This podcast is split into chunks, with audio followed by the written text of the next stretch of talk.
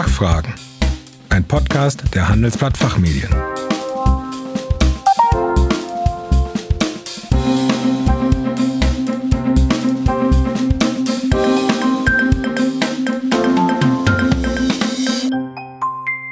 Herzlich willkommen bei den Fachfragen.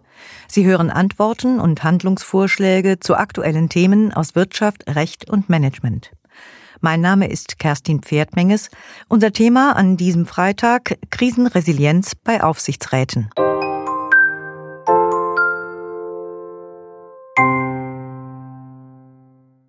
Die Corona-Pandemie hat viele Unternehmen hart getroffen. Doch während die einen noch um ihr Überleben kämpfen, schauen ihre Wettbewerber schon wieder nach vorn. Gerade in einem so schwierigen Umfeld muss sich die Zusammenarbeit zwischen Vorstand und Aufsichtsrat bewähren. Das Unternehmen soll ja keinen Schaden nehmen. Der Digitalisierungsschub bei der Arbeitsorganisation hat gehörig dazu beigetragen, dass die Aufsichtsratsarbeit auch intensiver und effizienter geworden ist. So meint unser heutiger Interviewgast Dr. Arno Probst. Herr Dr. Probst ist Partner, Wirtschaftsprüfer und Steuerberater in Hamburg und leitet das Center for Corporate Governance bei der Wirtschaftsprüfungsgesellschaft Deloitte in Deutschland. Er ist zudem Lehrbeauftragter für Corporate Governance an der Leuphana Universität in Lüneburg und Mitglied im Fachbeirat bei der ARMID, Aufsichtsräte Mittelstand in Deutschland e.V. in Frankfurt. Mit dem Aufsichtsratspanel führt das Deloitte Center for Corporate Governance jährlich eine Befragung von Aufsichtsratspraktikern durch, 2020 zum heutigen Thema Krisenresilienz. Guten Tag, Herr Dr. Probst. Willkommen bei den Fachfragen. Vielen Dank, Frau Pferdenmengers. Herr Dr. Probst, in der Panelbefragung vom Herbst 2020 haben sich Aufsichtsräte ein gutes Krisenmanagement bescheinigt. Ist diese Selbsteinschätzung nicht ein bisschen überraschend, wenn man an die momentanen wirtschaftlichen und gesellschaftlichen Herausforderungen denkt? Mit dem Aufsichtsratspanel haben wir 75 Mandatsträger aus insgesamt über 220 Gesellschaften persönlich zu ihren Erfahrungen aus der Aufsichtsratsarbeit im Kontext der Pandemiekrise befragt. Dabei haben wir zunächst, und das zielt auf Ihre Frage hin, die Krisenbetroffenheit erfragt, die sehr unterschiedlich ausgeprägt war. Weitgehend aus der ersten noch schockartigen und, und stark disruptiven Welle in 2020. Es gab mit circa 18 Prozent der Unternehmen einerseits ebenso viele stark Betroffene wie andererseits auch Krisengewinnler. Etwa zwei Drittel waren mittel bis leicht betroffen mussten also kurzfristig agieren und Maßnahmen aufsetzen, aber ohne grundlegende und langfristige Auswirkungen auf das Geschäftsmodell. Vor diesem Hintergrund sind auch die Ergebnisse zu sehen. Handlungsschwerpunkte sahen die Aufsichtsräte, die sich ja immer erst in der, in der zweiten Reihe mit den Themen zu beschäftigen haben, nämlich aus ihrer Aufgabenstellung als Überwachungsorgan und Sparingspartner für den operativ verantwortlichen Vorstand, insbesondere in den Bereichen Personal- und Gesundheitsmanagement, Kurzarbeit, Veränderungen von Schichtmodellen, etwa zur Produktionssicherheit oder Aufrechterhaltung, aber natürlich auch Liquiditätssicherungsmaßnahmen, wie man sich vorstellen kann. Interessant war dann die Frage nach der Art der Krisenbehandlung und Diskussion im Gremium und darauf zielt Ihre Frage ja im Detail. Hier zeigen sich die Mandatsträger in der Tat überwiegend zufrieden mit der Gremienarbeit, insbesondere mit der Begleitung und Beratung des Vorstands in offener, konstruktiv kritischer und hochfrequenter Diskussion. Auch die Digitalisierung der Aufsichtsratsarbeit selbst und die schnelle Umstellung darauf wurde positiv wahrgenommen. Es gab auch Mandatsträger, die sich noch mehr Informationen und Einbindung seitens der Vorstände gewünscht hätten. Mehr als die Hälfte der Befragten gab an, dass sich ihre Arbeitsweise durch die Krise merklich verändert hat. Digitale Arbeitsweise, erhöhte Meetingfrequenzen, Dialogintensivierung, Flexibilität seien hier als Stichworte genannt. Der Einfluss des Aufsichtsrats sei in der Krise gestiegen, ohne dass man am zweigliedrigen System etwas grundlegend ändern will, also zwischen Aufsichtsrat und Vorstand. Viele sehen aber den Aufsichtsrat auch deutlich mehr in die Pflicht genommen. Vor allem die neu eingeführten Kommunikationstechnologien schätzen die Befragten auch für die Zukunft. Mhm. Wenngleich von einem Befragten klar und markant gesagt wurde, Aufsichtsratsarbeit ist ganzheitlich nicht Homeoffice-fähig. Man muss auch persönliche Eindrücke von Menschen, Führungskräften oder vom unternehmerischen Geschehen und Umfeld aufnehmen und einfließen lassen.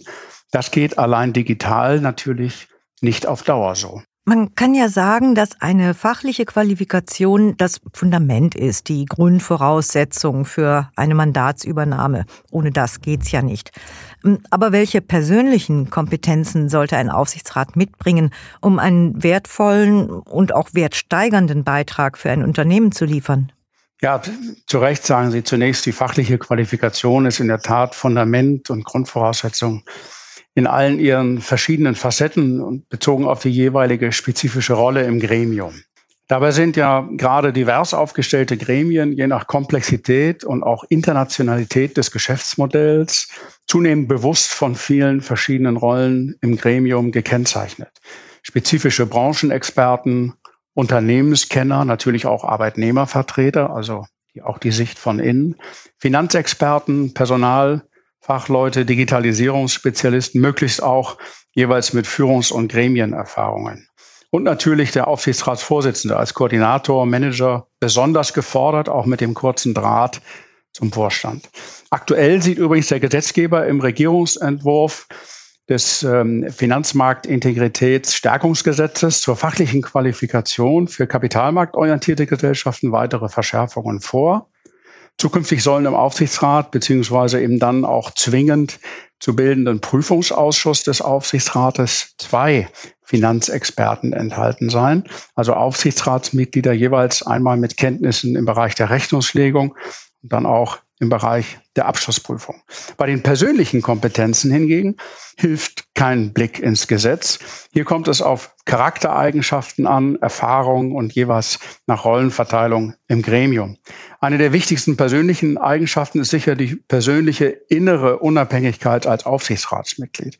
Bei den Diskussionen innerhalb des Gremiums oder mit dem Vorstand gilt es, sich konstruktiv kritisch einzubringen, wenn es darauf ankommt, auch andere Auffassungen vertreten zu können, mit einer kritischen Grundhaltung, gerade auch gegenüber dem Vorstand.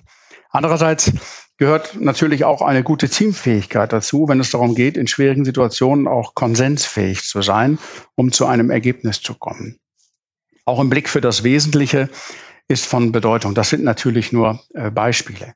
Besonders hervorzuheben sind die Eigenschaften des Vorsitzenden, der als Manager stark gefordert ist, damit zunehmende Arbeitsteilung in Form der Ausschüsse, auch die Gremienführung anspruchsvoller geworden ist. Hier sind vor allem Führungserfahrung und Kommunikationsfähigkeiten gefordert. Sind Aufsichtsräte denn transformationsfähig? Das sollten sie unbedingt sein, Frau Pferdmenges. Unternehmen unterliegen einem ständigen Wandel gerade in Zeiten von wirtschaftlichen und gesellschaftlichen Herausforderungen, wie Sie es ja eingangs auch gesagt haben. Ein Unternehmen ist immer auch ein Spiegel des aktuellen Geschehens. Einerseits aktiver Player im Wirtschaftsleben, andererseits aber auch mit Reflexionen auf Kunden, Marktteilnehmern, Mitarbeitenden sowie Politik und Gesellschaft in all ihrer zunehmenden Komplexität und das mit vermehrter Geschwindigkeit, nicht zuletzt aufgrund des technischen Fortschritts. Der Vorstand hat ja die Aufgabe, die nötige, fast ständige Transformation des Unternehmens zu steuern, um diesen Anforderungen gerecht zu werden. Bestenfalls sie zu antizipieren. Dazu braucht er einen ebenso fortschrittlichen Aufsichtsrat als Sparingspartner für Veränderung und Innovation. Der Aufsichtsrat muss das ja sogar einfordern und challengen. Dafür ist auch die Zusammensetzung des Gremiums entscheidend. Diversität, Kompetenzenmix, aber auch Leadership, damit Fliehkräfte nicht überwiegen. Offenheit für Neues ist eine weitere persönliche Kompetenz für das einzelne Mitglied. Mhm. Und welche aktuellen Entwicklungen sehen Sie in Bezug auf Corporate Governance? Und welche Haltung wäre hier bei Aufsichtsräten gefragt? Was meinen Sie? Wir sehen die Entwicklungen und Herausforderungen eigentlich zweigeteilt. Da ist zunächst der Überwachungsteil mit dem eben schon zitierten äh, Finanzmarktintegritätsstärkungsgesetz, kurz gesagt FISK erfährt dieser Überwachungsteil derzeit seinen dritten, sagen wir mal, grundlegenden Schub seit dem Contra G 1998 und dem Bilanzrechtsmodernisierungsgesetz 2009 mit einer weiteren Professionalisierung und auch Erhöhung der Anforderungen. Vorstand, Aufsichtsrat und auch Abschlussprüfer werden gleichermaßen weiter in die Pflicht genommen. Haftung wird verschärft. Das Verständnis und die Durchdringung von zum Beispiel internem Kontrollsystem oder Risikomanagementsystemen des Unternehmens werden deutlich intensiviert, die Anforderungen erhöht. Damit wird auch die Interaktion mit dem Abschlussprüfer weiter zunehmen. Es gilt, dass man sich bei diesen, ich nenne das jetzt mal Hausaufgaben, keinen groben Fehler erlauben sollte. Hier muss der Aufsichtsrat professionell aufgestellt sein. Das ist sozusagen die Pflicht, das Housekeeping. Das ist der Überwachungsteil. Die zweite wesentliche Entwicklung sehen wir im Kontext der aktuellen gesellschaftlichen Entwicklungen rund um Nachhaltigkeit und der damit verbundenen kommenden auch Regulierung. Dieser, nennen wir es mal, Megatrend hat zunächst einen wesentlichen Einfluss auf Konsumentenverhalten und damit auch B2B-Wertschöpfungsketten, aber auch zum Beispiel Attraktivität des Geschäftsmodells des Unternehmens für aktuelle und zukünftige Mitarbeitende, also im Talentbereich. Und das mit zunehmender Geschwindigkeit. Man kann sich dem also ohnehin nicht entziehen als Unternehmen. Zum anderen sorgen in dem Kontext die politischen Akteure, vor allem in der EU, neuerdings vielleicht auch wieder in den USA, für einen Einfluss auf Unternehmensführung. Und das direkt und indirekt. Indirekt, indem der Finanzmarkt auf Sicht nur nachhaltige Geschäftsmodelle wettbewerbsfähig versorgen kann. Direkt, indem Unternehmen zu vermehrter Transparenz und veränderter Ausrichtung auch ihrer Geschäftsmodelle quasi gedrängt werden. Dies geschieht naturgemäß eben über Aufsichtsrat und Vorstand. Vorstandsauswahl, Strategie, Vergütungssysteme werden diesbezüglich vermehrt auszurichten sein. Kernbereiche der Corporate Governance. Derzeit werden äh, mögliche Vorgaben der EU zu sogenannter Sustainable Corporate Governance mit der Wirtschafts- und Fachwelt diskutiert und in Kürze auf den Weg gebracht. Und warum sollte dieses Thema Environment Social Governance, kurz ESG, den Aufsichtsrat beschäftigen? Im Grunde aus den schon genannten Gründen und weil zunehmend ein Fokus gelegt wird auf die damit verbundenen auch Berichtspflichten und äh, eingeforderter Transparenz im Bereich der, wie wir sagen, Non-Financial Disclosures. Ja, im Grunde der Berichterstattung darüber, wie sich das Unternehmen in der Gesellschaft geriert, in allen relevanten Facetten. Der Aufsichtsrat beschäftigt sich in seiner Überwachungsfunktion zunehmend auch mit dieser Form der Berichterstattung und legt darüber ja auch Rechenschaft ab, auch gegenüber den Aktionären und den Stakeholdern des Unternehmens. Die bisherige Nachhaltigkeitsberichterstattung des CSR RUC, also die bisherige Umsetzung der CSR-Richtlinie, Corporate Social Responsibility Richtlinie der EU, aus 2014 wird deutlich ausgeweitet werden. Transparenz über die ökologisch nachhaltigen Umsätze in der Berichterstattung des Unternehmens ist erforderlich schon ab 2022. Es wird voraussichtlich eine Anpassung der EU-induzierten Berichterstattung dazu auch mit Prüfungspflicht geben, verbunden mit dem Aufbau eines Standard-Setting dazu, also zur nicht finanziellen Berichterstattung, wie wir es bereits bei den IFRS schon lange Jahre kennen dem International Financial Reporting Standards. Diese Dinge werden Aufsichtsräte in den nächsten Jahren sicher intensiv beschäftigen, Frau Pferdmenges. Ja, Herr Dr. Probst, wir sind schon wieder am Ende angekommen. Ich bedanke mich herzlich für Ihren Besuch bei den Fachfragen und für Ihre Einschätzung. Vielen Dank, Frau Pferdmenges, hat mich gefreut. Liebe Zuhörerinnen und Zuhörer, mehr zum Thema Krisenresilienz der Aufsichtsräte finden Sie in unserer Zeitschrift Der Aufsichtsrat und in unserem Handwörterbuch für Aufsichtsräte. Eine Zusammenfassung der Ergebnisse der 20. Panelbefragung erhalten Sie auf Anfrage unter ar.redaktion.fachmedien.de. Den Link dazu haben wir in den Show Notes für Sie hinterlegt. Hoffentlich konnten wir Ihnen einige Fragen beantworten. Vielen Dank für Ihr Interesse. Tschö und bis zum nächsten Mal. Das war Fachfragen, ein Podcast der Handelsblatt Fachmedien.